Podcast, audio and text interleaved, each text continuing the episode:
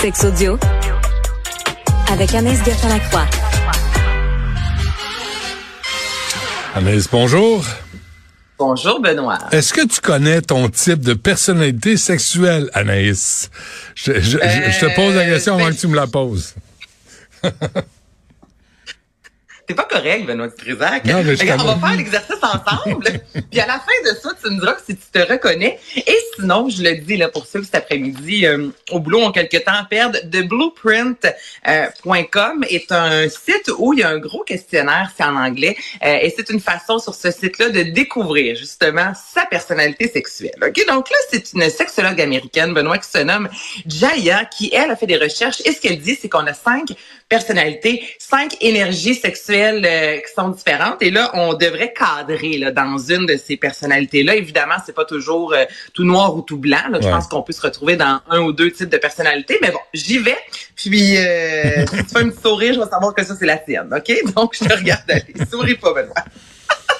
Donc, je commence avec le premier type, c'est le type sensuel. OK, Benoît? Donc, c'est quelqu'un qui est toujours prêt, euh, évidemment, à avoir, oui, des rapports sexuels, mais la sensualité, les préliminaires. C'est une personne qui peut faire durer les caresses. Là, c'est vraiment important. Donc, on y va pas directement avec la pénétration. Là, c'est vraiment important de toucher, d'avoir un contact avec son ou sa partenaire. Et le défaut de la personne qui est sensuelle, c'est quelqu'un qui parfois est un peu trop dans sa tête et a plus de difficultés à être dans son corps. Ensuite, le second type, c'est le sexuel. Donc là, on est vraiment pénétration, orgasme, nudité. Une personne pour qui le sexe est considéré comme un jeu. là. Donc, tu on va aimer consommer de la pornographie, entre autres. Et c'est vraiment, faut avoir un orgasme, sinon ce n'est pas considéré comme un rapport sexuel. Et le défaut de cette personne-là dite sexuelle, c'est quelqu'un qui n'est pas nécessairement enclin à découvrir de nouvelles choses. Donc, on est dans quelque chose d'un peu plus conventionnel. Ensuite, le troisième type, Benoît, c'est le pervers. Donc là, c'est une personne qui euh, aime tout ce qui est considéré comme tabou. Une personne qui va adorer essayer des nouvelles positions, qui va adorer euh, essayer des accessoires, entre autres. Et le côté négatif de cette personne, c'est que souvent, il y a un certain manque de confiance. Donc, on va jamais aller jusqu'au bout euh, de, euh, de, de, de ce qui peut l'allumer. Donc, c'est quelqu'un qui se met quand même des barrières et qui pourrait explorer quand même un peu plus que ça. Ensuite, le quatrième type, c'est l'énergique. Ok, donc là, c'est quelqu'un qui a besoin d'être stimulé, touché, surpris, euh, qui peut se masturber à énormément et ça très souvent. Et la chose la plus négative, la personne qui se dit euh, énergique, c'est que justement, on veut souvent que ça aille trop vite, tu comprends? Donc là, on a souvent des rapports sexuels qui peuvent euh, durer euh, quelques minutes à peine, mais c'est, on en veut plus, euh, mais qui durent un peu moins longtemps. Finalement, on termine avec le cinquième qui se dit le polymorphe. Donc, c'est quelqu'un qui euh, peut cumuler toutes ces personnalités-là qui serait l'amant ou l'amante extraordinaire. Mais le côté négatif, c'est que cette personne-là veut souvent plaire à la personne qui se trouve devant elle. Et le but, c'est de faire plaisir. Donc, on oublie souvent son propre plaisir. Donc là, je te le geste et tu ne le diras pas. Là, on a quand même un jardin secret. Mais est-ce que tu t'es retrouvé dans quelque chose là-dedans? Oui. Bon. Mais pas le lapin, là, pas le numéro l'autre. 4. Pas le bunny rabbit, là, qui fait juste euh, zigner. Ça, c'est un zigneux, ça. Il veut juste zigner, là. J'ai eu l'image du lapin aussi. Je me disais, Anna, dis pas ça, dis pas ça. Mais c'est ça. Si Ouais. tu l'as eu, je l'ai eu. C'est sûr qu'en régie, il l'a eu. Mais on en connaît des lapins, qu'est-ce que je te dis? Ah, euh, Donc, ouais, ce sont les cinq personnalités. Hum, ah, ouais. La tienne, c'est quoi? Euh, je- peut-être un mélange de sensuel. Je, je Mais on n'est pas juste une chose. là. C'est moi ces tests-là, c'est drôle parce qu'on est un petit peu d'un paquet d'affaires, dépendamment de la personne avec qui on est, puis euh, de comment De on se sent, puis. Ouais, puis si on file euh, Bunny Rabbit, ça peut arriver, tu sais, mais euh, mais ça peut arriver que tu aies goût de prendre le temps aussi, mais si tu sais que le petit se lève dans 15 minutes, mais- non, mais c'est ça, c'est ça la réalité. Tu, tu sors ta carotte puis t'es Bunny Rabbit là, tu sais, c'est comme. C'est. Mais oui, je sais, mais c'est vrai qu'on quand jamais dans une personnalité. Ben non. Mais quand même, je trouvais ça intéressant C'est qu'on puisse intéressant, avoir oui. quelques distinctions. Puis il y en a certains, moi, là-dedans, qui ne me ressemblent pas du tout. Ouais. D'autres qui, euh, qui me ressemblent un peu plus, mais je suis entièrement d'accord avec toi. Là, on est, euh, c'est comme je te dis, c'est pas noir ou blanc.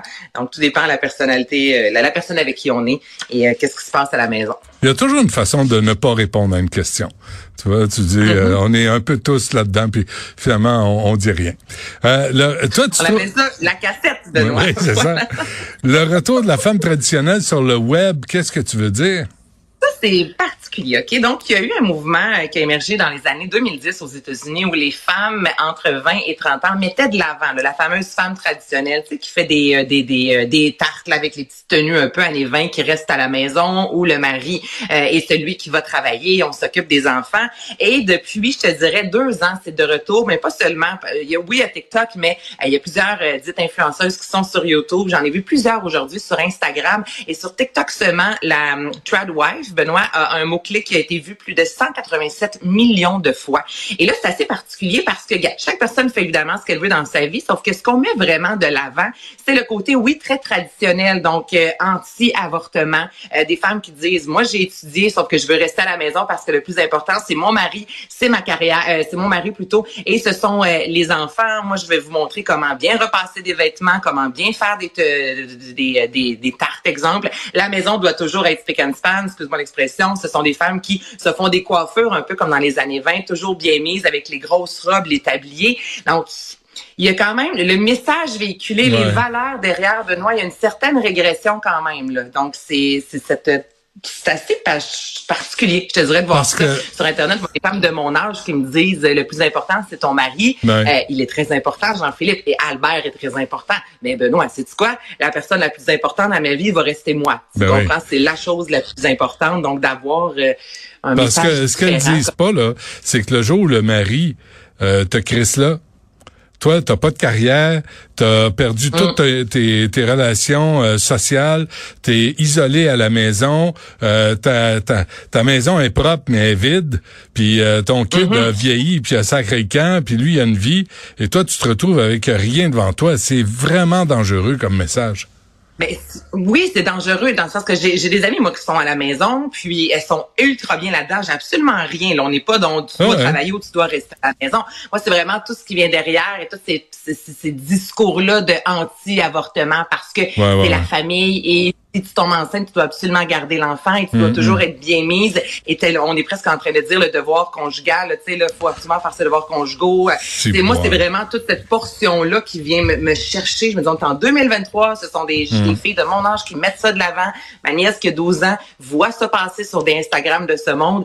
Euh, c'est vraiment là, je te dirais que je trouve qu'il y a un réel problème. Tu sais, fais ce que tu veux chez vous, mais de là à avoir envie de dire aux euh, plus jeunes filles, pas besoin d'étudier parce que votre mari va vous faire vivre. Et ce que vous avez à faire, c'est garder la